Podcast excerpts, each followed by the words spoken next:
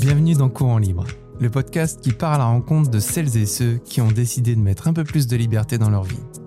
Que ce soit avec le voyage ou tout simplement comme style de vie, je vous embarque avec moi pour découvrir des personnalités intéressantes, attachantes, mais surtout inspirantes. Et pour ce douzième épisode, je vous présente Perrine, une championne qui profite de sa passion pour les sports d'ultra-endurance afin de voyager et réaliser des défis plus incroyables les uns que les autres. Nous verrons ensemble d'où lui vient cette passion et vous verrez qu'elle s'y est mise assez tard au final. Nous verrons aussi comment elle associe cette passion avec son quotidien de juriste pour un média sportif au Qatar. Nous parlerons de ses différents exploits, à la fois publics, mais aussi pas mal d'exploits privés. Et bien entendu, nous parlerons de liberté et de ses futurs projets qui actuellement sont en stand-by à cause du Covid. Bref, bonne écoute sur le podcast de Courant Libre. Bonjour Perrine, merci d'accepter ce podcast. Je suis vraiment euh, très impressionné euh, que tu sois là aujourd'hui parce que c'est la première fois que j'accueille dans ce podcast une championne dans plein de catégories, surtout une, mais on va en parler ensemble, euh, qui t'a fait connaître. donc pour tout ça, je voulais déjà te dire merci d'être présente. Et est-ce que tu peux te présenter pour les personnes qui ne te connaissent pas? Bonjour, merci de me recevoir. Ça me fait euh, très plaisir d'accepter ton invitation et d'être ici. Euh, je m'appelle Perrine, je suis française euh, de Montpellier, donc méditerranéenne. J'ai 40 ans et j'habite au Qatar depuis 5 ans. Je suis expatriée pour raisons professionnelles. Je travaille pour une chaîne de médias sportifs. Je suis juriste. Et voilà, ça fait 5 ans que je vis ici au Moyen-Orient. Et je fais ben voilà, tout mon temps libre euh, chaque seconde où je ne travaille pas, euh, je le dédie à ma passion qui est euh, le sport d'endurance et l'ultra-distance et que je fais à, travers le monde. J'essaie de voyager un maximum au travers de cette passion sacrée passion, on va le voir. Et d'ailleurs, ben, on va tout de suite rentrer dans le vif du sujet.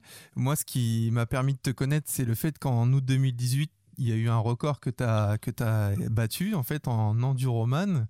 Qu'est-ce que c'est exactement l'enduroman L'enduroman, c'est bon, c'est considéré comme le plus long triathlon du monde. C'est une course qui se déroule entre euh, Marble Arch, donc à Londres, jusqu'à l'Arc de Triomphe à Paris. Tu cours de Marble Arch à Douvres, 133 km. Tu traverses la Manche. Euh, la distance est inconnue jusqu'au moment où tu arrives. Donc, on va dire entre 40 et 70 pour moi kilomètres. Et ensuite, tu euh, fait du vélo, donc de Calais à Paris, 290 euh, km. Le tout euh, sans s'arrêter, enfin bien sûr tu te reposes, mais l'horloge est déclenchée à Londres et s'arrête à Paris. D'accord. Alors déjà, ça c'est des rien que toute l'explication, j'étais en train de m'essouffler limite en lisant, enfin en, t'écoutant pardon parler tout ça. L'enduroman, ça, ça a l'air d'être impressionnant, mais ce goût pour le sport, il a toujours été en toi ou il a commencé tardivement? Non, j'ai été une, enfant athlète de haut niveau en équitation. Et donc ça, c'est plutôt, on va dire, le goût de, la rigueur et de, savoir ce que c'est, de se donner les moyens de s'entraîner pour euh, réussir un but sportif, en tout cas. Mais bon, après, tu l'appliques dans la vie également. Euh, donc ça, c'est quelque chose qui m'a été, euh, que j'ai en moi depuis que je suis enfant. Et ensuite, donc sur le sport à part entière, on va dire, j'ai repris très tardivement le sport quand j'avais une trentaine d'années. Donc c'est vrai que c'est assez récent. D'accord, effectivement. Donc du coup, si, si, si j'ai bien compris, athlète de haut niveau dans l'équitation pendant ton enfance Jusqu'à 20 ans, oui. Jusqu'à 18 ans, ouais, 20 ans. Mm. D'accord, et du coup, tu, dans l'équitation, il y avait une discipline en particulier que tu faisais Du concours complet, oui. Concours complet. Donc là, là, es passé de d'être euh, sur un cheval à ce que ce soit toi qui qui te mette euh, directement à, aller euh, au-delà de tes, tes performances. Bah, du coup. C'est un triple effort aussi, comme en triathlon, le, concours complet. ouais. Et, et, du coup, entre la vingtaine et la trentaine, du coup, plus de sport ou de façon occasionnelle qui s'est passé, c'est que euh, quand j'ai passé le bac, euh, donc j'ai raté le bac, et je devais partir euh, travailler chez un grand cavalier et faire ma carrière dans l'équitation après le bac. Comme j'ai raté le bac, mes parents m'ont puni parce que j'allais pas à l'école de toute façon. Donc j'ai plus fait, plus de cheval pendant un an. Et une fois que j'ai eu mon bac, juste après l'année d'après, quand j'ai redoublé, je suis partie, mais au lieu de partir chez un grand cavalier en Angleterre, j'ai voulu aller un peu plus loin, euh, prendre un peu mon envol et je suis allée aux États-Unis travailler. Ça m'a un peu ouvert euh, l'esprit et donc j'ai travaillé trois mois dans, un centre équestre et enfin, dans une écurie privée et, et ça m'a vraiment ouvert l'esprit et en fait j'ai appelé mes parents et je me suis rendu compte que le choix que j'étais en train de faire allait bouleverser ma vie et, euh, et en fait, j'étais en train de me tourner vers quelque chose. voilà, ça allait. En fait, quand tu es dans le cheval, tu l'es pour la vie. Tu ne pars pas en vacances. Tu, c'est, tu, vois pas le monde. Toute ta vie, elle est dédiée au cheval. Et, euh, j'avais envie d'autre chose. Donc j'ai appelé mes parents. J'ai dit inscrivez-moi à la fac, je rentre. Et j'ai fait des études. Euh, par contre, euh, j'ai beaucoup, dès le début, euh, commencé à voyager euh, dans le cadre, pas dans le cadre de mes études, mais dès que j'avais du temps libre, j'ai beaucoup voyagé et toujours tout seul, donc et toujours dans des endroits un peu improbables. Donc voilà, c'est comme ça que j'en suis arrivée là. Et le sport, j'en suis arrivée à me mettre au sport parce que de voyage en voyage, j'ai commencé à faire de la montagne euh, et, j'ai senti qu'il fallait que je me remette vraiment euh, à une discipline physique euh, si je voulais aller plus loin dans mes, dans, dans, mes, dans mes ascensions ou dans, dans tous mes, défis, enfin pas mes défis, mais dans tous mes voyages, on va dire. D'accord, donc là, en gros, c'est à ce moment-là, on va dire à la trentaine, que tu t'es mise à la course? Ouais, et ça a été, ça a été l'élément déclencheur, ça a été le fait de voyager et d'être limité dans les Bon, après, on va pas se mentir, hein, euh, y a, on est comme tout le monde, hein, tout le monde se met à acheter des baskets à 30 ans et à se mettre au sport. Hein. Euh, je ne suis pas différente des autres. Euh, je pense qu'il y a un moment où tu te dis, bon, ben, on va arrêter de, sortir, de se détruire la santé entre un travail très très dur, euh, très stressant et, une vie pas très saine. Il y a un jour où tu te dis, bon, là, il faut que je m'y remette, il faut que j'ai une vie un peu plus équilibrée. Et euh, moi, il y a aussi un facteur déclencheur, ça a été euh, mes collègues de travail euh, qui s'entraînaient pour le marathon. Je vais aller les encourager. J'ai dit, c'est génial le marathon, je déteste courir, mais j'ai envie de faire un marathon. Et, et, et voilà, et ça s'est fait tout de suite comme ça. et pour ce premier marathon, parce que du coup on est sur une reprise sportive, j'ai presque envie de dire que c'est même le commencement d'une nouvelle discipline pour toi à ce moment-là. comment ça s'est passé entre le moment où tu t'es mise à courir et le premier marathon, il s'est passé combien de temps entre le premier marathon et ce moment euh, bah, Tu sais, j'ai vu donc mes amis en avril. Euh, bon, cette année-là, j'avais euh, donc j'avais le Mont Blanc, j'avais quand même des, des, grosses ascensions prévues. je revenais du Kilimanjaro et, et bon, je, donc une fois que je les ai vus en avril, on va dire que dans l'été, j'ai commencé à me mettre à la salle de sport pour préparer le Mont Blanc parce qu'il fallait quand même être un peu en forme. Mais j'avais pas commencé à courir. Euh, et en fait, si tu veux, moi j'avais un problème, c'est que moi le sport, euh, pour moi, c'était aussi euh, être compétitif, gagner. je me disais, mais qu'est-ce que tu vas faire un marathon pour le finir en je sais pas combien d'heures C'est absurde. Et en fait, quand j'avais vu la course, je m'étais rendu compte qu'il y avait autre chose que la performance et que finalement la performance a été relative et personnelle et que quand même, euh, même si tu finissais dernier, bah, tu pouvais euh, être, euh, te, sentir comme avoir gagné, puisque tu as gagné sur toi-même. Donc finalement, je me suis dit, bon, en fait, tu peux quand même gagner même en étant dernier. et donc voilà, donc on va dire, donc septembre, je, me remets, je me mets à courir pour les 20 km de Paris une semaine avant, justement. Et, et puis, donc, je fais les 20 km de Paris. Et en janvier, euh, j'ai commencé un entraînement marathon et en avril, j'ai fait le marathon. D'accord, ah oui, c'était quand même assez rapide. Euh, et, et, au niveau du résultat, même si euh, j'imagine que tu n'as pas fini dans les premières positions. Non.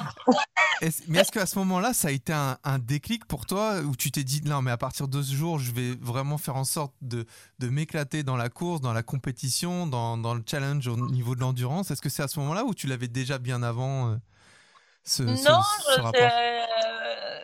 non, c'est vrai que non, non, j'avais pas eu la curiosité à ce moment-là. Moi, euh, dans ma tête, euh, ce que je voulais, c'était gravir plus de sommets. Et euh, c'était plus ça l'idée. Hein. Mais bon, quand j'ai fait le marathon, je me suis donc j'ai fait donc Paris en avril. Après, j'avais envie de faire. J'ai fait Istanbul en novembre avec une copine. Et puis, et puis l'un dans l'autre, j'ai fait pas mal de courses et pas mal de sommets. Et puis, je suis partie au Qatar et pour des raisons professionnelles. Et tout le monde m'a dit, il faut que tu te mettes au triathlon, c'est génial et tout. Et moi, le vélo, à part du vélo pour aller au boulot, euh, le vélo, j'en avais jamais fait, du vélo de route, tu vois. Je dis, ah bon, et ça, ça, on est en 2000, euh, on est euh, ben, il y a 5 ans, donc novembre 2015. Je dis, ah, le vélo. Donc, j'achète un vélo parce que je sais qu'au Qatar, c'est cher. J'achète un vélo et je pars avec deux valises et un vélo au Qatar, tu vois. Et puis, euh, et en fait, je me suis mis au vélo en arrivant à Doha et c'était formidable. J'ai adoré ça. Donc là, et le, début du triathlon. Cinq mois après, j'étais sur euh, Ironman Nice, tu vois. Mais déjà, en fait, c'est ça que, que, que j'essaye de bien saisir et qui est quand même assez intéressant dans ce que tu dis, c'est que c'est pas comme si en gros moi demain si je vais euh, si je m'achète un vélo pour euh, pour faire des entraînements et tout je me mets pas dans la perspective tout de suite de me dire que dans cinq mois je vais faire un Ironman. Tu vois ce que je veux dire? Il y a tout de suite une espèce de perspective de, de compétition peut-être de challenge. J'ai, repris le même raisonnement que j'avais eu pour le marathon de Paris. Sauf que là déjà bon le marathon on m'avait dit oui tu sais comment sont les gens on va tu vas te blesser blablabla. Bon j'ai jamais été blessée. D'abord j'avais fait une très bonne préparation euh, parce que je suis quand même assez euh, rigoureuse et j'ai l'habitude de, préparer euh, un cheval, donc moi aussi, tu vois, ou m'entraîner pour un truc, pour une compétition. Donc c'est le même, tu sais, quand tu es formaté pour ça, ça, ça le principe, il est un peu le même. non, là, ce qui s'est passé, c'est qu'avant de partir, quand même, avec une bande de copains à mon pot de départ, on s'était dit, on va faire le 70-3 de Aix-en-Provence. Et puis moi, je dis non, mais si on fait Aix-en-Provence, dans la foulée, on fait Nice, euh, donc c'est euh, trois semaines après, parce que comme ça, on se sera préparé, on aura fait notre premier triathlon sur le Aix-en-Provence, et puis, euh, mais alors là, personne m'a suivi dans mon délire. Là, tout le monde m'a dit, t'es complètement folle, tu te rends pas compte, mais même si tu veux, ça en était un point assez agressif et pas du tout encourageant le triathlon, c'est un sport euh, où il y a beaucoup de gens qui ont beaucoup de certitudes. Et alors, je sais pas si c'est français parce qu'ici, euh, c'est très anglo-saxon et c'est un peu l'inverse. Dès que tu, cours un kilomètre, tout le monde t'encourage, te félicite, c'est génial. Là, euh, bon, tout le monde me cassait un peu mon, truc, donc je l'ai caché à tout le monde que j'étais inscrite à Nice, puisque j'ai proposé, personne ne voulait me suivre, donc je l'ai dit à personne. On s'est rejoint à Aix et puis moi j'ai continué, je suis allée à Nice, tu vois. Il y a un côté très français dans ce que tu dis, c'est vrai. Hein. je pense que c'est un peu lié à la mentalité, euh, on va dire, euh, française. C'est le côté un peu pessimiste, euh, faut pas trop en faire. tu sais, il y a un dicton que, que, je dis beaucoup au niveau, au niveau du, du, business entre la France et les États-Unis, où la mentalité anglo-saxonne, c'est qu'en France, on te demande combien ça coûte, alors qu'aux États-Unis, on te demande combien ça rapporte. Et à partir de là, il y a toute une psychologie qui est complètement différente. C'est, et, et on la retrouve dans le sport, et effectivement, ça m'étonne pas trop final quand il y a personne qui t'ait suivi à ce moment-là. Mais quand tu as préparé tout ça et, quand tu prépares encore aujourd'hui tes, tes challenges, toutes tes compètes, est-ce qu'il y a quelqu'un qui t'entraîne euh, Est-ce que tu as un entraîneur euh, Comment ça se passe? Oui, oui, oui. Alors, euh, j'ai commencé mon premier coach que j'ai pris, je l'ai pris justement pour Nice parce que je me suis dit, déjà la première fois que j'ai fait du vélo, j'ai adoré ça et je me suis dit, j'ai envie de, parce que j'ai toujours été très encadrée, moi, quand je faisais du sport. Et donc, je me suis dit, si tu veux progresser vite, il te faut un coach. Donc, j'ai pris un coach de vélo à Doha, qui était un, ancien euh, athlète de haut niveau en vélo, euh, qui était dans des équipes de cyclistes et qui entraînait la fédération ici. Et donc, euh, très, très dur, un polonais très, très dur. Donc, ça m'a un peu rappelé mes années équitation, tu vois il me faisait genre je mangeais pas machin c'est vraiment très très dur. Et, lui pour le coup aussi il était un peu euh, euh, c'est-à-dire qu'il me dit mais pourquoi tu veux euh, en fait lui c'est même pas qu'il m'a pas dit que j'en étais capable j'en étais pas capable il m'a dit mais tu te rends compte que tu n'as jamais fait un col?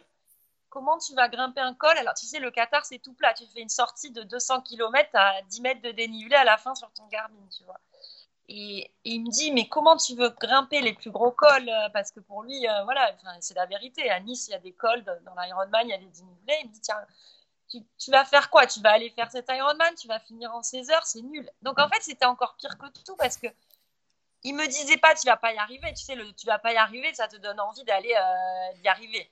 Mais quand quelqu'un te dit tu vas y arriver, mais tu vas être, pour moi, ce que tu vas faire, c'est nul, bah, ça m'a vraiment euh, découragée. Et là, c'est marrant parce que j'ai mon père, mes parents n'étaient pas très chauds non plus parce qu'ils ne savaient pas si j'en étais capable. Là, j'ai mon père qui m'a dit mais, n'écoute pas ce mec. Euh, fais ton truc, fais ton truc, euh, t'es pas, pas athlète de haut niveau, fais ton truc. Je dis oui, mais moi j'ai pas envie de finir en 16 heures, j'ai envie de finir en moins. Il me dit mais vas-y, c'est ton premier, vas-y, va voir, ne te pose pas la question de si tu mets 16 heures. Et quand bien même, si tu mets 16 heures, tu mets 16 heures, tu vois. Donc il y a tout ce truc de, même si t'es pas dans la compétition parce que tu n'as pas gagné, euh, tu as quand même ce truc, personne n'a envie de finir dernier, ce qui est absurde parce que au final, on dit, euh, en fait, y a on est tous un peu focus quand on dit je veux juste finir, parce qu'en vrai, on veut pas juste finir, parce qu'on veut pas finir dernier non plus. Et bon, bref, il y a tout un truc autour de ça. Donc, bref, j'avais ce coach que j'ai gardé un moment qui m'a fait énormément progresser de cyclisme. Donc au final, il t'a pas complètement découragé, c'est ce que j'ai Non, il m'a pas découragé. Et quand j'ai réussi, il a été très fier. Et, puis de toute façon, il m'a tellement apporté et appris que bon voilà. Et après, je l'ai gardé. Et puis en fait, après, je suis partie sur des épreuves où j'avais plus besoin de soutien, pas que sur le vélo. Euh. Donc il y a eu le Norseman. Et puis euh, je commençais moi dans ma tête à, à réfléchir à d'autres défis qui sortaient du cadre du cyclisme. Et donc, euh, j'ai rencontré un, coach ici qui, vit maintenant en Angleterre, qui lui, euh, euh, est toujours avec moi maintenant. Et lui, en fait, si tu veux, donc c'est un coach qui vous donne un programme d'entraînement, on va dire. Mais là où il est très bon, c'est que il, lui, va contacter des coachs spécifiques pour, par exemple, tu veux traverser la Manche, eh on va chercher un coach pour ça parce que moi, j'en suis pas compétent pour ça. Et j'aime les gens qui disent je ne suis pas compétent pour ça, mais on va chercher ensemble. J'aime les gens qui, disent qu'ils ne savent pas, mais qui vont trouver la solution. J'aime pas les coachs qui te disent, moi, je suis capable d'être euh, coach euh, de natation et aussi de ça et de ça. C'est pas, voilà. Donc voilà, je suis toujours là. Cette année, j'ai un peu suspendu le truc. Euh, mais oui, je suis encadrée. Bon, super. Alors, juste petite précision, la différence entre un enduroman et un ironman, c'est quoi concrètement? Alors, l'Ironman, bon, bah, c'est une course donc, où tu as 3 km 8 de natation, 180 km de vélo et un marathon. Euh, L'Ironman, c'est une course, euh, ça va être comme un marathon. On va dire il y a 2000 personnes au départ. Bon, il n'y a pas 50 000 personnes comme au marathon de Paris, mais il y a 2-3 000 personnes au départ. Euh, tu es dans une pure perform dans ton pur souci de. Voilà, c'est un dossard sur le dos et il faut y aller. quoi. L'enduroman, tu es tout seul avec ton équipe et tu es sur une course qui va durer 60 euh, heures. Et un Ironman, ça, ça dure 10-12 heures ou plus. Quoi. Mais bon, c'est la journée. quoi. C'est pas un truc de trois jours. Ouais, c'est déjà bien, on va dire. Parce que c'est vrai qu'à chaque fois que j'ai entendu parler des Ironman, on me disait, ouais, mais c'est des personnes euh, très préparées, c'est quelque chose. Et là, quand t'apprends qu'il y a encore au-dessus l'enduroman, tu te dis non mais là il faut quelle préparation, c'est quoi le... Et il faut pas, c'est pour moi, c'est on peut pas les comparer les deux. Euh, et encore que maintenant ça va arriver de plus en plus euh, où il va y avoir euh, des vrais athlètes très performants parce que si tu veux sur un enduroman il n'y a pas eu d'athlète élite qui ont tenté cette course pour l'instant. Euh, y a là, cette année, le record, il commence à vraiment se rapprocher des 48 heures. Et là, tu es quand même vraiment dans un bon niveau. Euh, mais euh, tu es vraiment dans, dans un effort d'ultra-distance où tu n'as pas à gérer que ta course à la journée. Tu dois gérer ton sommeil, tu dois gérer... Bon, c'est une course assistée aussi. C'est encore différent de, par exemple, une course d'ultra-cyclisme non assistée où là, tu dois gérer ta nutrition, etc bon, voilà. En fait, je pense que toutes ces courses d'ultra distance ou euh, l'Ironman et tout, il faut vraiment pas chercher à les comparer. Un ultra, un enduroman, c'est pas forcément plus dur que se préparer pour un Ironman en 9 heures ou 8 heures. Enfin, c'est différent. Et différent. il faut pas trop chercher à les comparer non plus. Et voilà. Mais du coup, euh, tu disais euh, quand tu, lorsque tu t'es présenté que en gros, quand tu ne travailles pas, on va dire que tu focuses euh, sur cette passion. Enfin, c'est ça ma question. Est-ce que du coup, c'est devenu limite ton mode de vie ou c'est reste encore un loisir ou c'est au-dessus d'une passion? C'est vraiment quelque chose qui, est centralisé dans ta vie aujourd'hui, encore aujourd'hui? Non, c'est centralisé dans ma vie. En plus, bon, en vivant ici, ce qui est assez facile, c'est ici, ça, tu sais, je suis expatriée, donc j'ai pas, si tu veux, quand tu es en France, tu vas avoir ta famille, tes parents. Moi, je suis célibataire ici au Qatar, je, je vis seule. Euh, donc, en fait, euh, j'ai pas d'enfants. Et donc, si tu veux, j'ai évidemment, j'ai des liens sociaux et des amis, etc. Hein, mais euh, c'est pas pareil. En gros, moi, euh, je sors du travail et ma semaine, elle est organisée autour de ma vie sportive. et, je, et je fais justement très attention à à pas perdre de temps avec euh, des courses et des, choses qui. Je fais très attention à organiser mon temps pour que tout mon temps soit euh, dédié à la pratique du sport ou alors pour préparer euh, la logistique, par exemple, d'une aventure ou quelque chose comme ça. Et tu sais, quand il y a eu le confinement, tout le monde s'est dit ah, maintenant c'est génial, j'ai du temps pour moi, pour penser à mes choses, ou pour j'ai plus les temps de transport, j'ai plus aller euh, voir des gens alors que j'avais pas envie d'y aller et tout ça. Et, et en fait, moi, c'est ce mode de vie que j'ai là aujourd'hui, je l'ai déjà depuis un moment. Donc, moi, le confinement, je n'ai pas du tout aimé ça parce qu'on me l'a imposé. Mais si tu veux, moi, aujourd'hui, euh. Chaque. Il n'y a rien qui est inutile. tout ce que je fais, c'est voilà, juste parce que j'en ai envie et que c'est prévu. Et bon, voilà. Bon, il y a de la, de la spontanéité, c'est pas ça que je veux dire, mais euh, je perds pas du temps. Euh, pour des choses qui qui, m'intéressent pas. tout, est tout est cadré, quoi, en fait. Tout, est cadré, euh, oui et non, tout n'est pas cadré, ça part toujours dans tous les sens. Mais euh, voilà, il n'y a pas de perte de temps euh, pour des choses. Et après, je me dis, mais pourquoi je suis allée faire ça pendant 4 heures J'en avais pas envie. Ça, non, je, je, tu vois, je le fais pas. Et alors, du coup, euh, je vais revenir sur euh, le, côté vélo. Donc, euh, tu es, parti de France avec ton premier vélo. C'est toujours le, celui que tu as ou tu en as changé J'en ai, j'en ai quatre maintenant et j'ai changé. ouais, j'en ai vendu deux, donc j'en ai eu six. Quoi. parce qu'en fait, j'ai suivi ton aventure sur le Biking Man. Alors, le Biking Man, tu nous rappelles ce que c'est concrètement? Parce qu'il y a beaucoup de mots en, en man. Oui, ben ouais, le Biking Man, c'est des courses d'ultra distance à vélo en autonomie. Mais ça reste aussi des courses. Hein. Euh, donc ça veut dire que quelqu'un avant est allé reconnaître la trace. Euh, donc il y a un côté aventureux parce que tu es tout seul sur ton vélo dans un pays étranger souvent.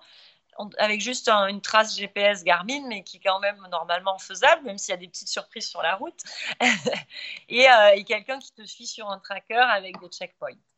Euh, c'est entre 800 et 1200 km et c'est souvent avec beaucoup de dénivelé. Euh, voilà, parce que en, combien, en combien de temps il faut faire les, les plus Le maximum, c'est 5 jours sur les Biking Man. Voilà. Bon, j'ai déjà des crampes. donc moi, j'ai en fait j'ai découvert ça en préparant l'enduroman. Euh, euh, pour moi, l'ultracyclisme, euh, c'était un truc de, de, gens qui mettaient des sacs sur leur vélo et il n'y avait pas de notion de performance, je ne savais pas du tout. Et en fait, c'est des vraies courses. Hein. Alors, il y a des gens qui viennent et qui disent, bon, moi, je vais finir en cinq jours, je dors à l'hôtel et qui se font des... ça, on, va dire, en course à étapes. Il y en a les premiers qui font one shot, qui dorment pas du tout et qui se mettent des gros cartons et ils y vont à fond. Et après, tu as les gens comme moi qui font un peu moitié-moitié parce que je vais pas assez vite pour euh, ne pas dormir du tout, mais j'essaie de dormir le moins possible. Donc là, ça devient très intéressant parce que tu as une gestion de. Tu rentres dans un truc où euh, tu dois gérer euh, euh tes moments de sommeil, essayer de les limiter un maximum, essayer de, trouver de la nutrition comme tu peux, hein, parce que forcément, tu es dans des pays et puis la nuit, tout n'est pas ouvert et tout ça, trouver ton eau, ton machin. Et euh, voilà, et, ton effort physique, euh, selon, euh, par exemple, à Taïwan, il fait super chaud. voilà, donc c'est assez intéressant. Et moi, ça m'a surtout. ce que ça m'a apporté. Bon, après, j'en fais moins. Maintenant, j'en fais plus parce qu'en fait, j'ai été un peu refroidie dans le sens où ce sont des courses qui sont très médiatisées maintenant et que tu t'inscris à une course et le mec te demande euh, est-ce que tu as un movie maker qui vient te suivre? Euh, Est-ce que euh, qui, sont tes médias qui viennent te suivre pour la course? Pardon, excuse-moi. Donc moi j'ai payé ma course 500 euros. j'ai pas besoin de ramener des médias, merci. Euh, et puis je croyais que c'était l'aventure. Pourquoi j'ai mon movie maker qui est obligé d'être là euh, Même si ça me fait super plaisir quand il y a un suivi Instagram, qu'il y a des photos, euh, j'avoue que j'en ai profité aussi. Il y a eu des, couvertures médias de mes résultats, donc j'en ai profité aussi. Mais le fait que ce soit téléphoné avant, ça, ça c'est pas du tout mon truc. Donc ça, j'ai un petit peu, je suis un peu sortie de ce circuit-là, mais ce que ça m'a apporté beaucoup de choses. Déjà, j'ai adoré. C'est des gens qui sont super. Tu rencontres des gens très différents. Euh, tu as des gens qui sont des anciens triathlètes, d'autres des anciens cyclistes pro, euh, tu as des gens qui font que ça, euh, mais tu as des gens voilà, comme moi qui ont un boulot et qui viennent s'éclater, euh, vivre l'aventure de tous les âges et de tous les pays. Donc déjà, il y a des alpinistes, tu rencontres des gens de partout, donc ça c'est hyper intéressant comme communauté. Et ce que ça m'a apporté moi, c'est de me rendre compte que je pouvais prendre mon vélo et rouler où je voulais dans le monde toute seule. Voilà. Et donc là, si tu veux, on a ouvert un champ des possibles. Et donc c'est comme ça que quand j'ai fait ces courses-là, j'ai compris que je n'avais plus besoin de ces courses-là, forcément. Même si c'est un... j'en referai d'autres, hein, peut-être pas les Bikingman, il y en a plein, si tu veux, euh, j'en referai d'autres. Et, et, parce que j'aime bien, c'est important aussi pour moi de faire des courses, de me confronter euh, à d'autres personnes et tout ça, et surtout de, de, de, voir d'autres gens. Mais euh, c'est vrai que maintenant, euh, grâce à ça, j'ai pu faire des aventures sportives euh, qui sont un peu différentes, on va dire, du voyage à vélo en lui-même. Parce que par exemple, je me dis, ben, je vais aller de, euh, Kigali, de NTB à Kigali, je vais aller, euh, voilà, je vais faire Ouganda, Rwanda, mais par contre, je vais me mettre quatre jours, je me cherche la trace moi-même. Euh, je trouve quand même quelqu'un pour me faire passer la frontière. Euh, je m'arrête euh, voir les gorilles au passage quand même, mais, mais y a je me mets une petite notion de performance aussi, tu vois.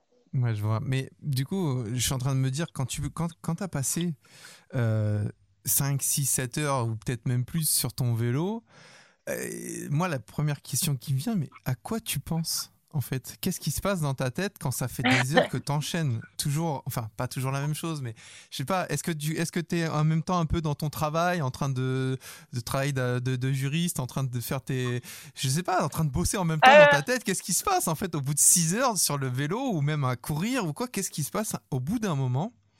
À quoi tu penses? C'est une question euh, qui, qui, revient souvent et j'y réponds toujours différemment parce que chaque fois je me rappelle de ma dernière course et que c'est toujours très différent. Euh, mon premier biking man, j'étais en train de faire un col euh, sur une autoroute euh, pour le boulot, tu vois. Donc, au bout de je sais pas combien. en général, quand tu traverses la Manche, par exemple, toutes les 30 minutes, c'était nourri. Et donc, moi, ce que je faisais, c'est toutes les. Donc, soit je faisais, j'essayais de, faire un peu de l'auto-hypnose où tu ne réfléchis pas et tout ça. Mais quand ça marche pas, je pense à une personne toutes les 30 minutes et je me fais un tome par personne, une personne qui, m'est agréable, et des souvenirs, des choses comme ça. Euh, mais souvent, en fait, c'est tu penses à rien. La nuit, par exemple, quand tu roules la nuit, c'est formidable. Là, tu es sur ton vélo. Euh, parfois, tu roules au bord de la mer, tu entends le bruit des vagues. Tu penses à rien, tu vois. Es...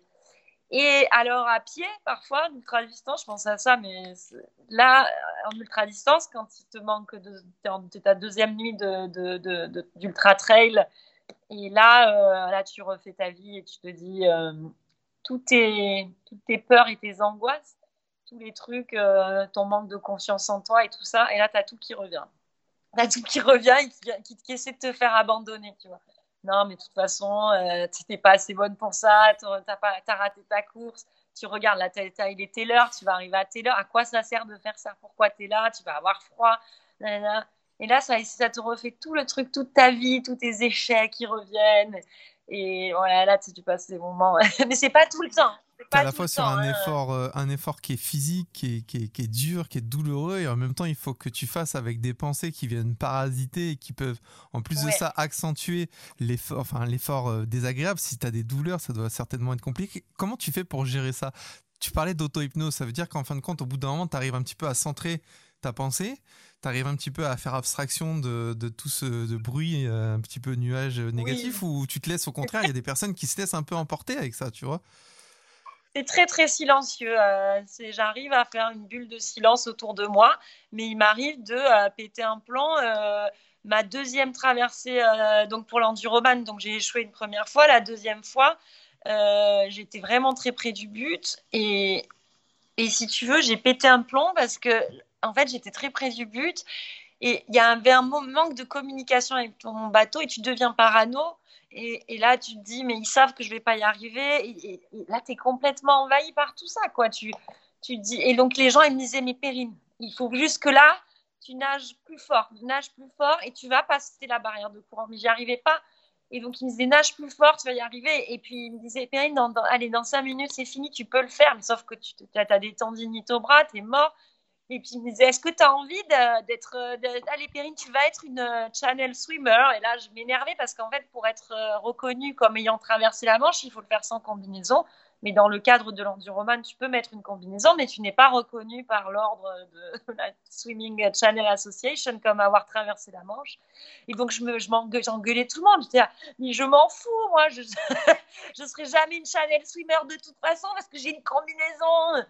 Et puis, vous me faites chier, je ne vais pas y arriver.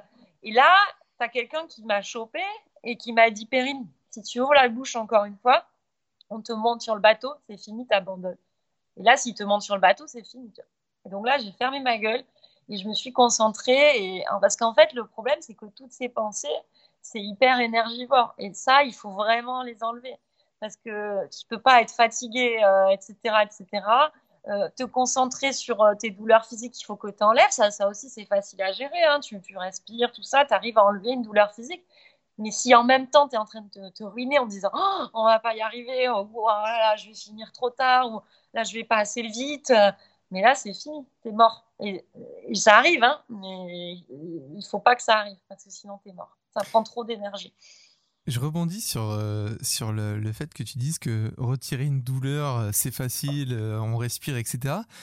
Tu, est-ce que c'est quelque chose qu'on t'a inculqué, que tu as appris via un coach ou quelqu'un qui t'a apporté une technique ou une méthodologie particulière pour apprendre à gérer la douleur? Ou c'est quelque chose que tu as développé toi-même avec euh, au fur et à mesure de, bah, de toutes tes courses, de tous tes entraînements?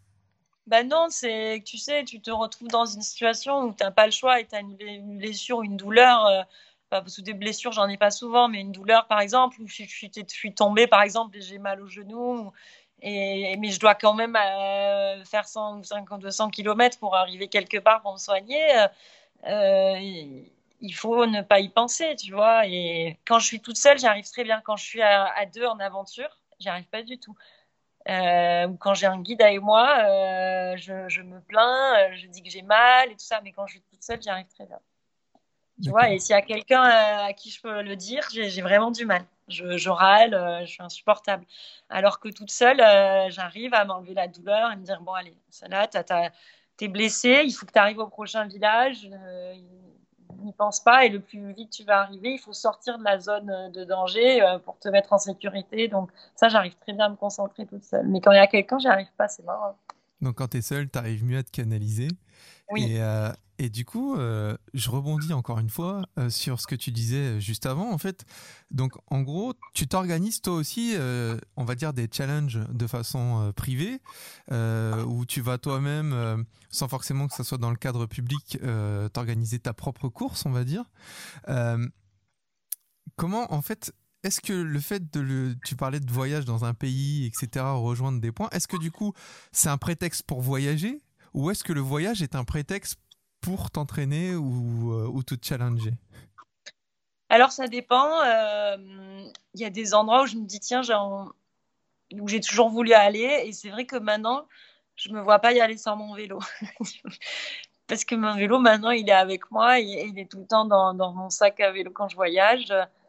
Euh, c'est marrant parce que parfois maintenant je fais des défis à pied et, et, tu vois, j'arrive dans un endroit, dans un refuge pour manger et tout, et je, me dis putain, il est où mon vélo et, Mais donc ça vient quand même d'une idée de moi de voyager dans le pays, mais quand même je prends mon vélo avec.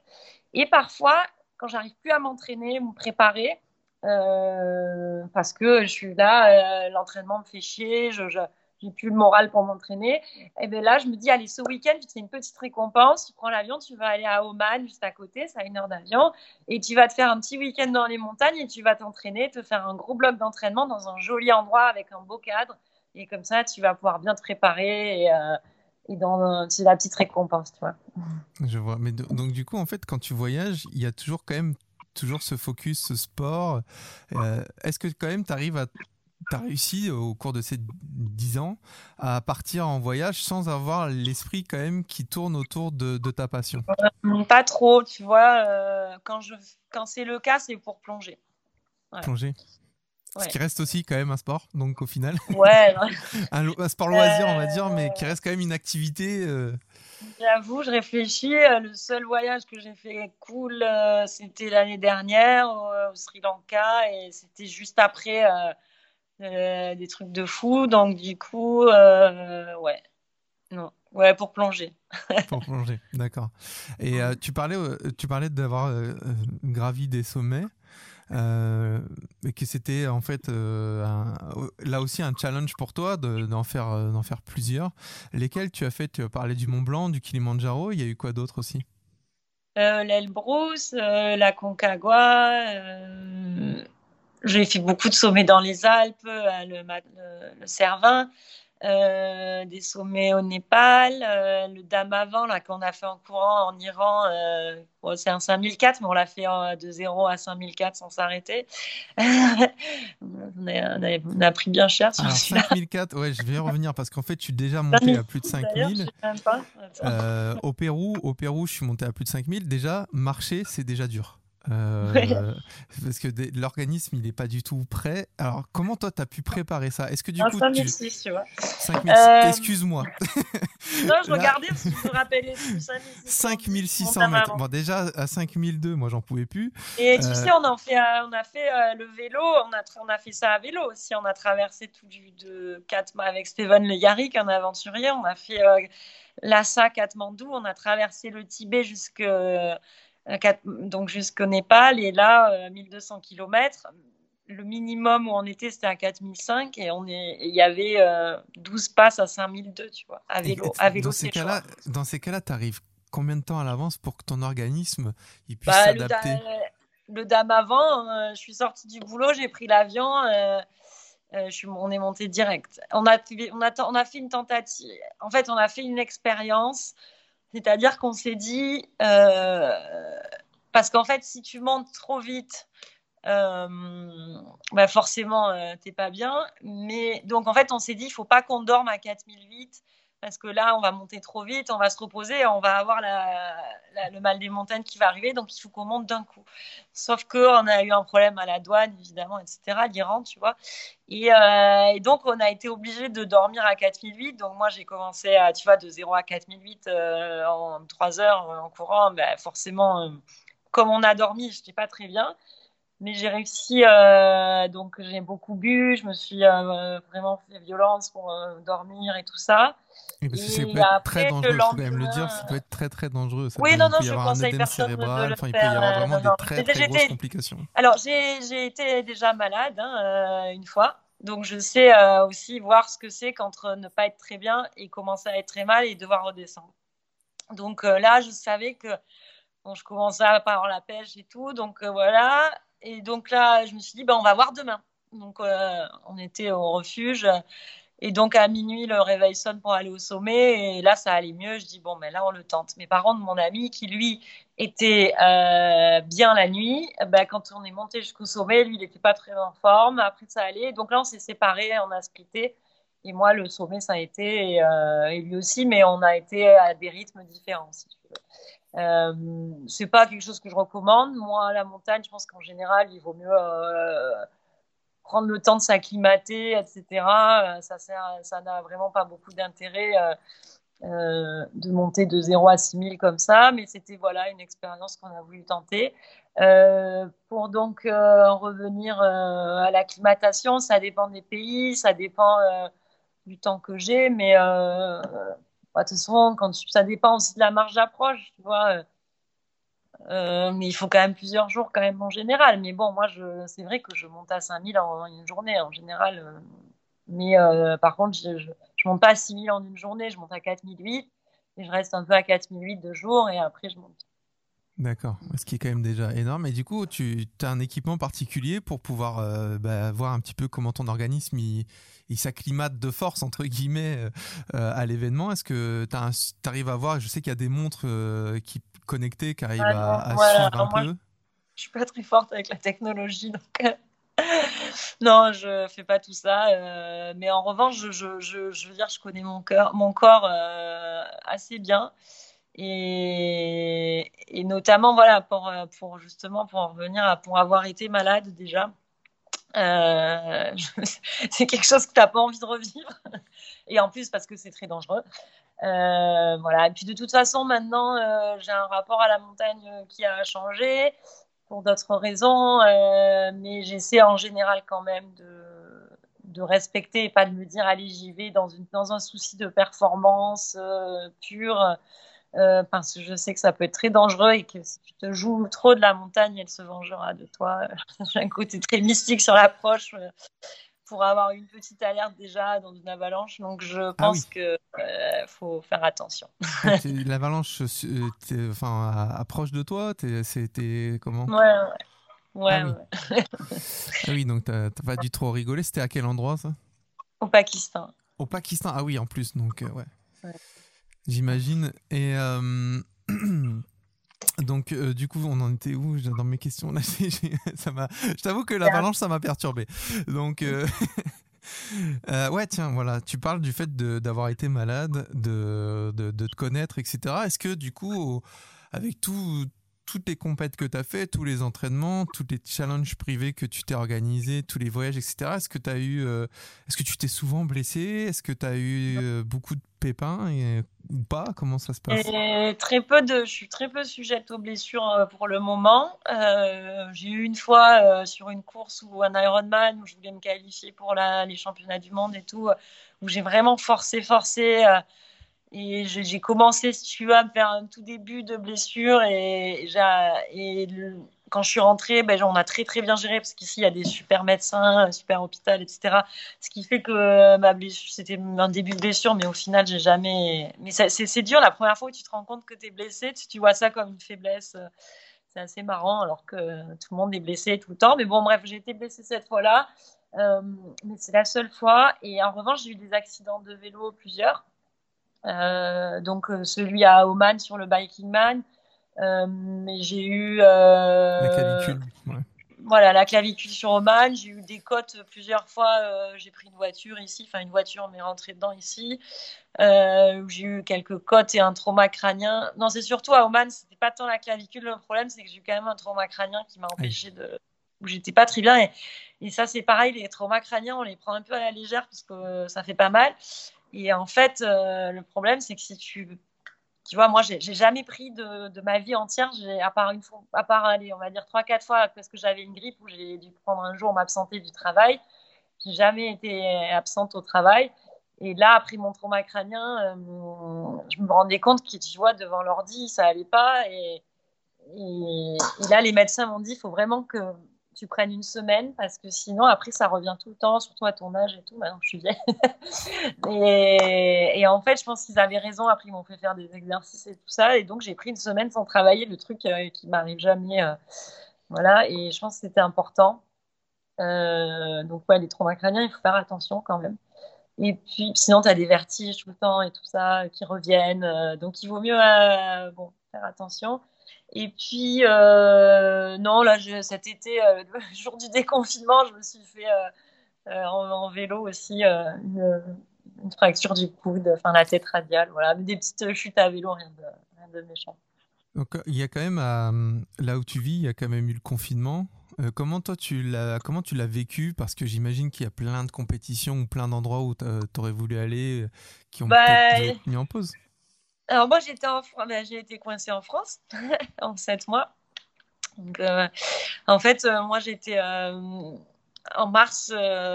donc déjà, moi, au début d'année, j'ai beaucoup voyagé parce que je suis allée entre janvier et le début du confinement. Je suis allée en Arménie, en Azerbaïdjan, en Géorgie, en Finlande en Russie et en France. Donc ça, c'est déjà avant mars, tu vois. Euh, donc euh, en fait, j'étais en Sibérie, euh, on traversait le lac Baïkal avec Steven Le Yarrick et quand on a fini l'expédition, on a allumé la télé et là, on s'est dit c'est vraiment la merde, il faut rentrer.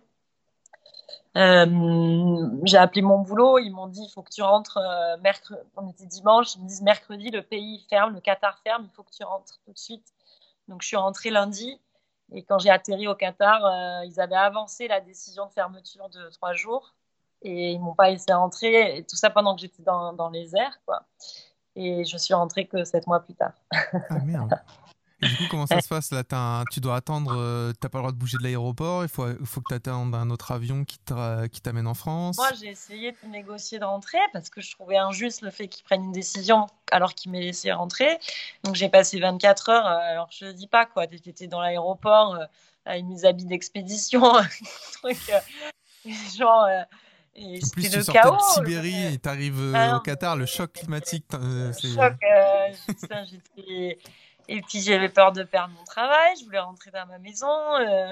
je pouvais, j'avais nulle part où aller en France parce que mes parents, je pouvais pas aller les voir en ayant passé 24 ans dans un aéroport avec 300 personnes. T'imagines avec le Covid, ils sont âgés. Bon voilà, donc je, et, le confinement arrivait en France, donc je me disais mais je vais arriver à Paris, qu'est-ce que je vais foutre à Paris, comment je vais aller à Montpellier? Et bon, ils m'ont foutu dehors au bout d'un moment, donc j'ai été obligée de prendre un avion pour la France et euh, au bout de 24 heures. Et je suis arrivée en France et j'ai été mis dans. J'ai trouvé ma cousine m'a prêté sa maison vide euh, pour que j'y passe trois semaines de faire une auto quarantaine quoi. Et après, je suis allée euh, chez, moi. J'ai travaillé à distance pendant un moment. Et non, c'est une année qui a été très dure pour moi. Ça a chamboulé toute ma vie professionnelle et, ma vie au Qatar d'ailleurs.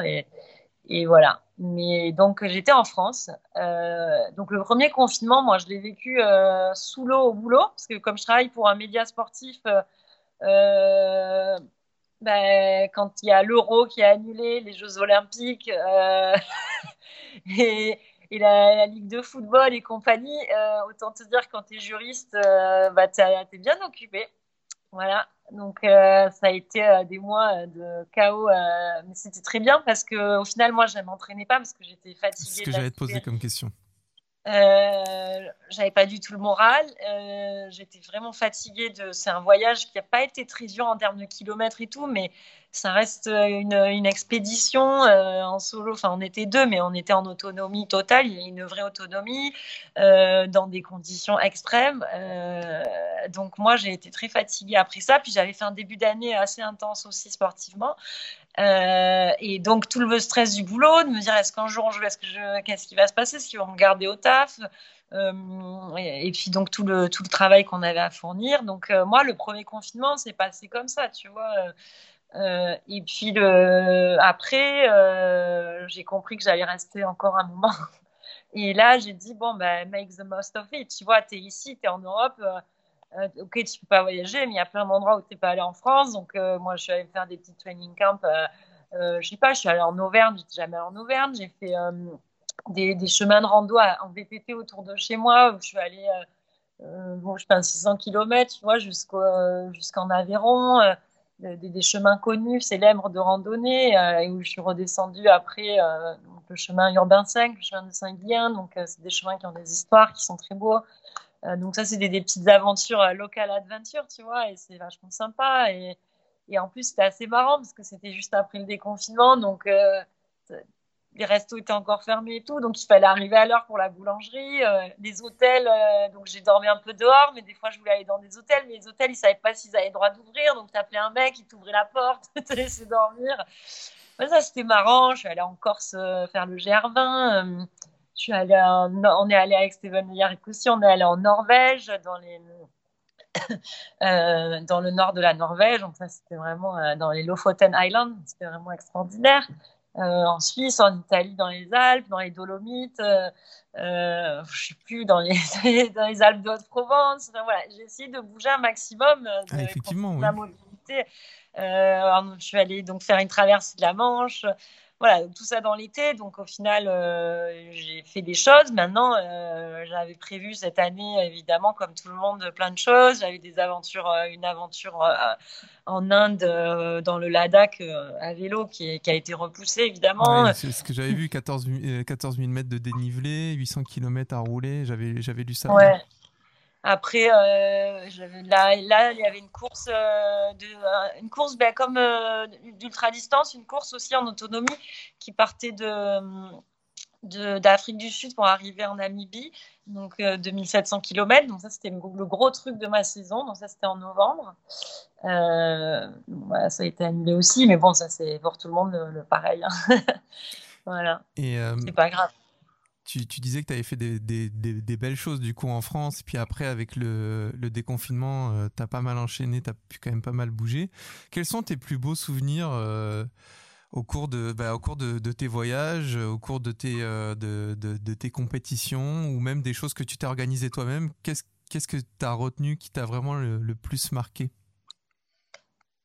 J'arrive pas à trouver une aventure extraordinaire. Ah, mais même celle qui te vient, la première qui te vient, moi je prends.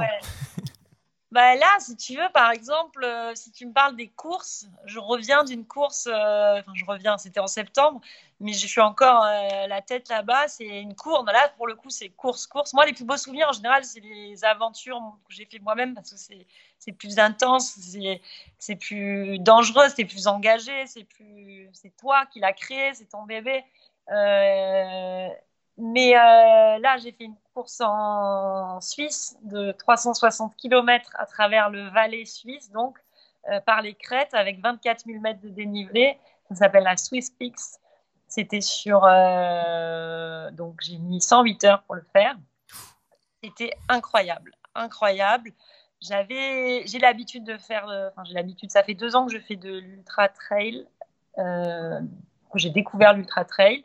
Donc j'ai fait une, à peu près 5 courses de 100 miles, donc de 160 km, mais je n'avais jamais dépassé la distance 160 euh, km. Et là, euh, donc la Swiss Peak 360, cette année, elle avait été réduite à 320 km. Euh, donc je me suis lancée sur cette aventure, bah, je pense parce que aussi c'était 2020 et que je me suis dit allez, il y a une épreuve qui n'est pas annulée, euh, vas-y, euh, même si tu as peur, c'est là.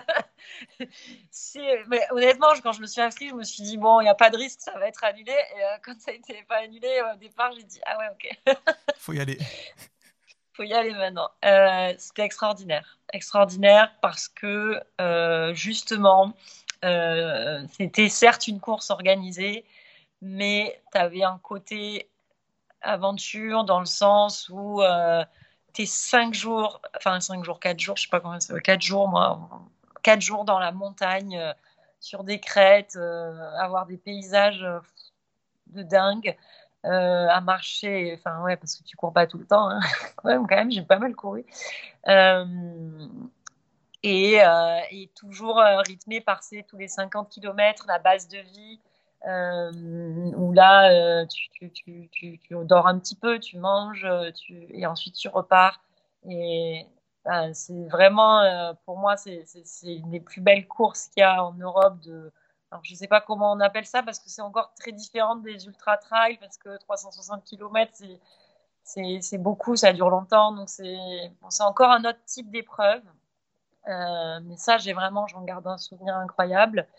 Et après, sur mes aventures, euh, je pense qu'il y a des pays qui m'ont beaucoup marqué. Euh, euh, le Pakistan, c'est un pays où j'ai beaucoup, voilà, j'ai beaucoup aimé.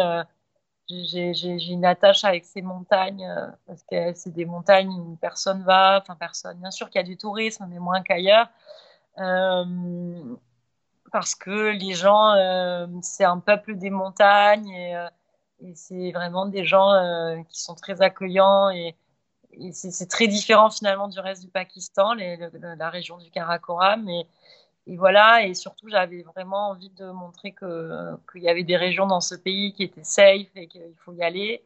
Après, j'ai un beau souvenir en Iran d'avoir roulé avec une Iranienne euh, qui était tellement heureuse que qu'il y ait des femmes qui veulent rouler avec elle. Et, euh, ça, c'est quelque chose, tu te dis, ben, moi, je suis là en train de rouler, je me pose même pas la question de si quelqu'un va me juger. Et elle, euh, tous les jours, elle est jugée parce qu'elle fait du vélo et, c'est vraiment euh, voilà. Donc j'ai envie aussi de faire des actions en ce sens-là et, d'encourager les femmes à rouler euh, dans ces pays-là où elles ont le droit, mais on les juge. Je vois. Et est-ce que pendant ce confinement ou pendant cette période-là, est-ce que tu te projettes déjà dans des dans des aventures personnelles Tu as déjà commencé à faire tes traces pour d'autres aventures ou... Ouais, si oui, oui, oui, oui, bien sûr, j'ai plein de traces qui... parce que c'est tellement de boulot. en fait, c'est pour ça aussi que parfois je fais des courses aussi parce que c'est confortable, tu vois, tu arrives, tu as ta trace, elle est faite. c'est parce que c'est vraiment du boulot en amont. Honnêtement, il faut c'est parce qu'il faut forcément tu as besoin d'un minimum d'assistance. Enfin, ça dépend des pays. Par exemple, tu vois, au, Pakistan, j'ai une assistance parce que la première fois que j'y suis allée, je pensais que c'est trop dangereux. Euh, sauf que maintenant, quand j'y retournerai, j'aurai pas d'assistance. Euh, Madagascar, j'ai eu une assistance parce que pour le coup, c'est trop dangereux.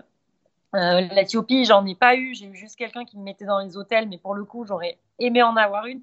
Donc voilà. Mais même si tu pars, en général aussi, donc je pars sans assistante, par exemple l'Ouganda euh, j'arrive au Rwanda, il me faut forcément quelqu'un qui m'amène mes affaires à l'arrivée ou quelqu'un, euh, par exemple, qui m'amène juste pour aller, parce que je voulais aller voir les gorilles. Donc, donc en fait, bref, trouver des gens sur place, des contacts qui te disent, qui t'amènent ton sac ou, euh, ou juste parfois, tu vois, qui, qui te donnent des, des, locaux, qui te donnent des recommandations parce que c'est important aussi qu'il y ait des gens avec qui tu fais un peu bosser. Euh, euh, pour qu'ils te donnent des conseils si est-ce que ta trace elle est bonne parce que sinon tu, te fais un truc tu es sur Google Maps mais si ça se trouve le truc la route elle n'existe plus depuis six mois quoi donc il faut quand même des gens sur place que tu contactes mais le problème c'est que tu tombes sur des agences euh, de, de, trek ou je sais pas quoi qui comprennent rien qui te disent ouais euh, ben, qui te donnent la formule de là par exemple tu veux en ce moment je travaille sur un projet d'un sommet que je veux faire, mais c'est un des sept sommets à vélo. Et donc, les mecs, ils me disent Oui,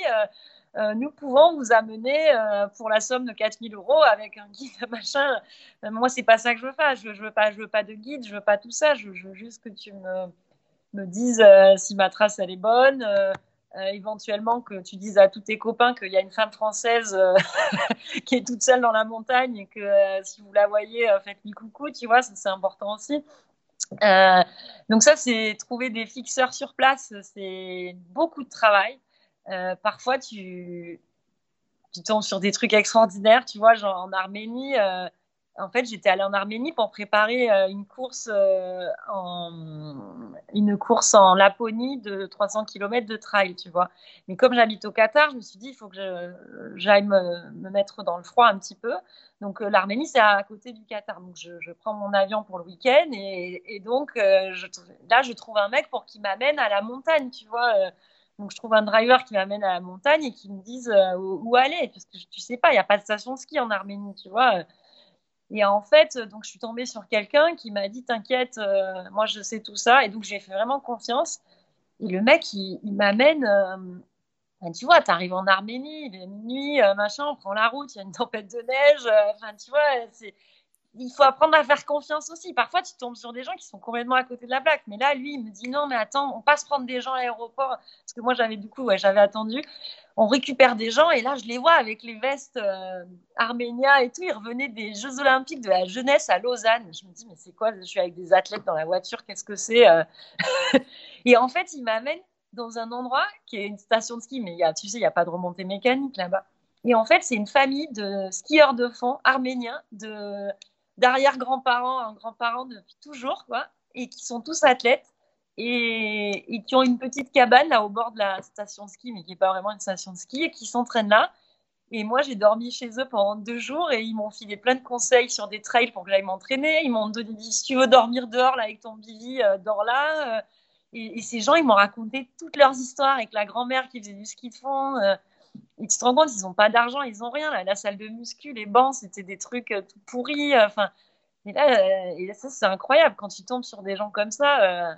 Moi, je voulais plus repartir. J'avais envie de vivre chez eux, qui continuent à me raconter toutes leurs histoires de famille et de, comment ils ont réussi à aller aux Jeux Olympiques. Comment, c'est dingue, dingue. La mère était skieuse, le père, la grand-mère, et ils étaient tous là et on se parlait, euh, je sais même pas en quelle langue on se parlait d'ailleurs, je me souviens plus, mais on arrivait à se comprendre.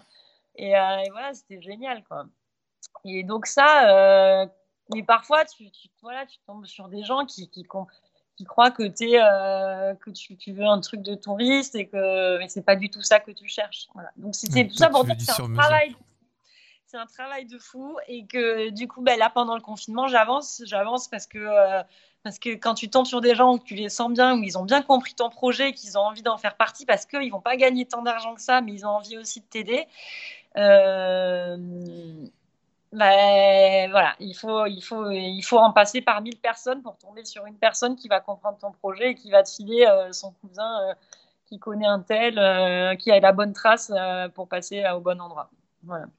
Et donc là, je, travaille beaucoup sur plein de projets. D'accord. Et en parlant de, de, en parlant de projet, donc du coup, euh, moi j'ai une question qui vient. Est-ce que tu t'es fixé, euh, je sais pas, tu sais, euh, à un moment tu vas dire peut-être que je vais en avoir marre. est-ce que tu t'es dit bon voilà, je fais ça pendant 10 ans, puis après j'arrête, je ferai autre chose, ou est-ce que tu dis tant que la santé va, je continuerai à faire tout ça? Non, j'ai pas de plan à non, j'ai pas de plan. Après, euh, j'ai eu un moment où tu vois, tu te dis, mais pourquoi je fais ça euh, euh, Finalement, pourquoi je ne fais pas? Et puis en fait, je reviens toujours à ça. C'est la passion, la passion est plus forte que tout. bah, en fait, je me dis, je suis plus heureuse là. Donc pourquoi c'est ça qui me va. Le jour où je serai plus heureuse là, je ferai autre chose. Tu vois, je veux dire, moi j'aime bien l'idée d'avoir plein de vies différentes en une vie, quoi. Donc Là, aujourd'hui, c'est là, euh, mais ça me mènera à autre chose. Euh, j'ai pas, si tu veux, je suis pas animée par le gros projet euh, que je ferai dans 10 ans ou quoi que ce soit. Donc, je, pour moi, c'est un truc qui m'amène à un autre, puis à un autre. Je, là, j'ai des nouveaux projets professionnels. Donc, en fait, du coup, ben, ça va forcément impacter mes projets sportifs, mais mais je pas grave, je, je, continue à avancer et puis si, si on se fera, se fait pas, un autre se fera. Donc mmh. euh, moi, ce que je veux, c'est pas euh, perdre de temps en me disant euh, non, mais comme je sais pas où je serai dans six mois, je fais rien. Bah non, parce que il faut faire les choses quand elles se présentent. On l'a bien vu cette année. Euh, on ne sait pas ce qui va arriver demain. Donc, si, si tu as une petite fenêtre pour te barrer et faire un truc, prends-la parce que tu ne sais pas si on va pas refermer pendant six mois. Donc, moi, c'est mon mon, mon, mode de vie, mon moteur. Mais après, on est tous différents. Hein. C'est sûr. Et euh, pour toi, en fait, il y a une question que je pose toujours euh, vers la fin du podcast, c'est euh, pour toi, c'est quoi la définition de la liberté? Non, bah, c'est intéressant que tu poses cette question parce que c'est je sais pas je saurais je me la pose tout le temps en fait. Est-ce que je suis libre ou est-ce que je suis pas libre? En fait tu sais pourquoi moi je me la pose tout le temps?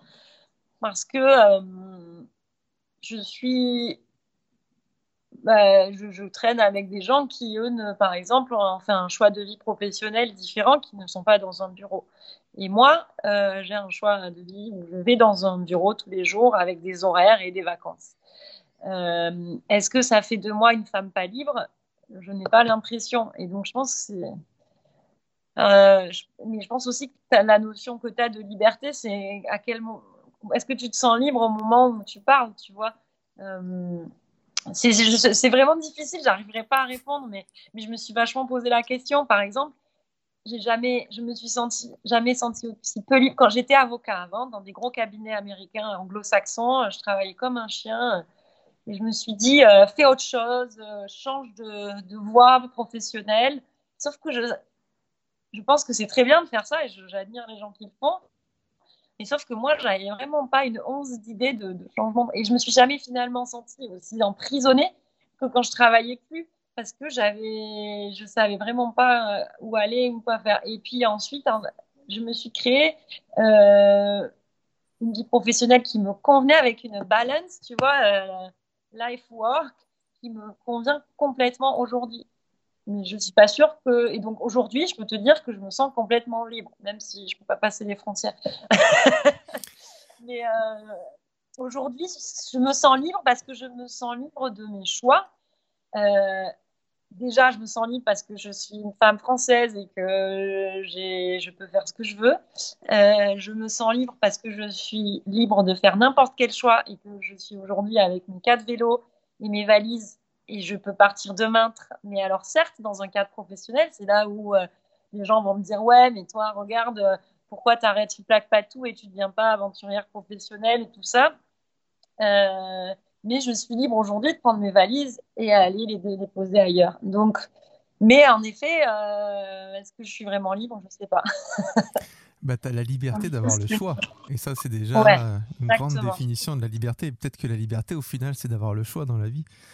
Euh... Je ne sais pas quoi te dire, mais je me pose toujours la question. C'est, est-ce que finalement, euh, après, je le vois là aujourd'hui où je suis confrontée à un choix professionnel euh, et tout ça, et je me dis, mais, mais moi, c'est tellement facile.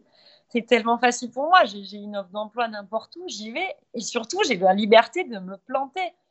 C'est-à-dire que j'y vais, ça marche pas, ben, c'est pas grave, je reprends mes vélos, il s'est rien passé. Je vais retrouver. J'ai la liberté aussi parce que je peux retrouver du travail ailleurs, etc. Mais, tu vois, c'est quand même pas vraiment la liberté puisque tout ce dont je te parle, le lis au travail à chaque fois, tu vois. Donc forcément, est-ce que vraiment, euh, donc je sais pas, tu vois, je, je me pose la question. Euh, Mais c'est une bonne réponse que je prends quand même.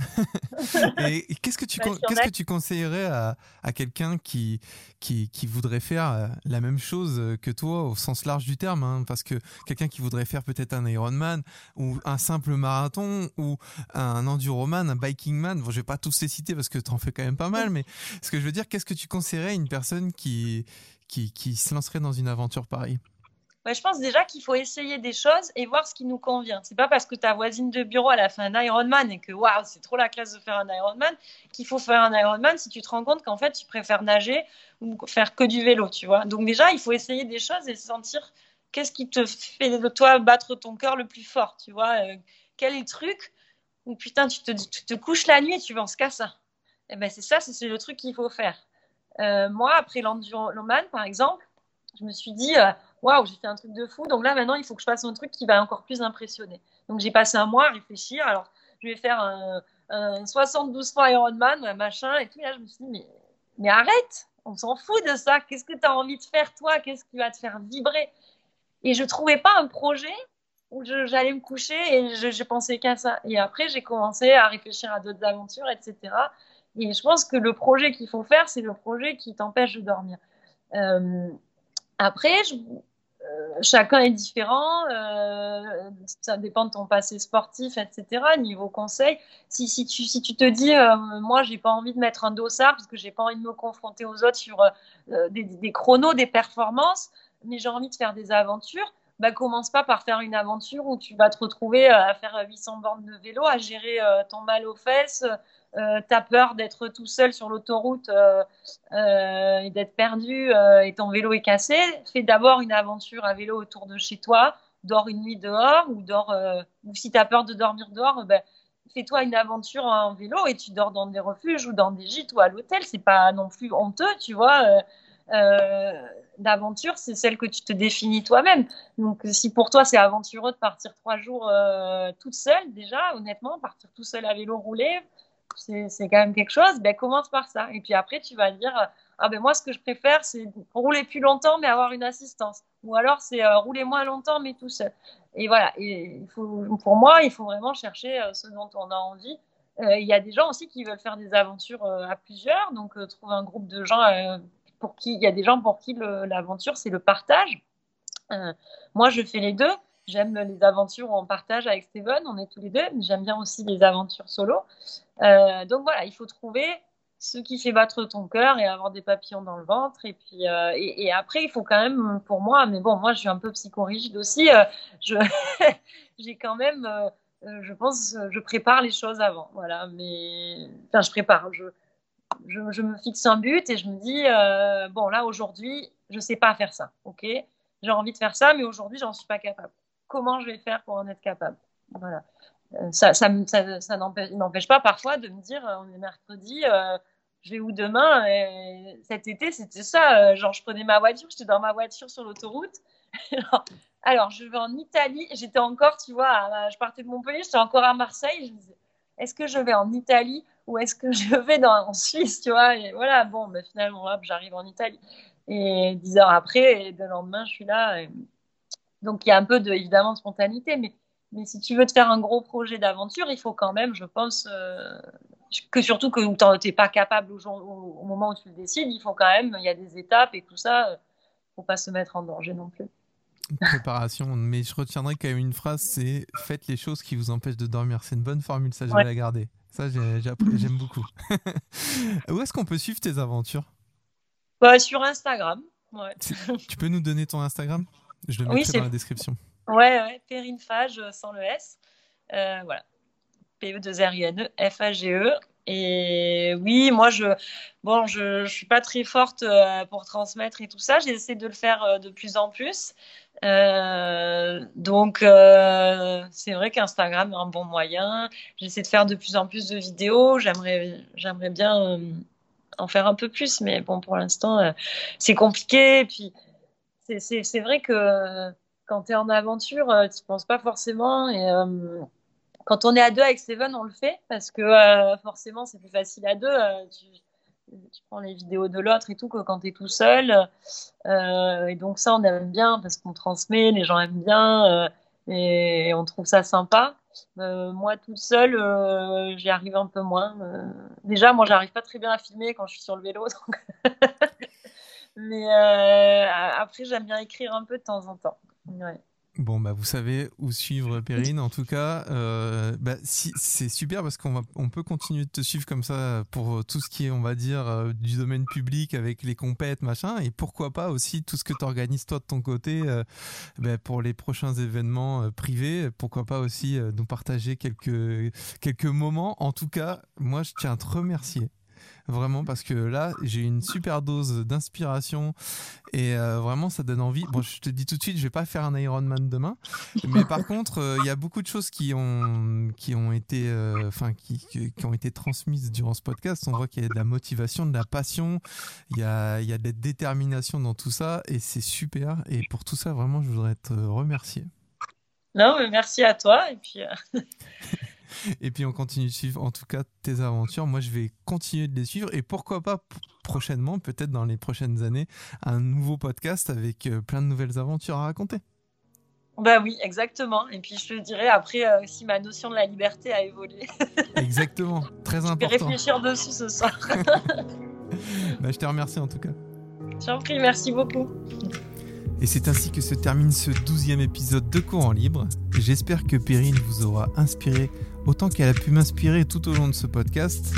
Elle nous fait comprendre que dans la vie, quand on est motivé et déterminé et qu'on se donne à 100%, tout peut devenir possible, peu importe son âge. Merci d'être de plus en plus nombreuses et nombreux à suivre ce podcast. N'hésitez pas à donner votre avis et à m'envoyer un message directement sur Instagram. Je vous dis à dans un mois pour un prochain podcast. Ciao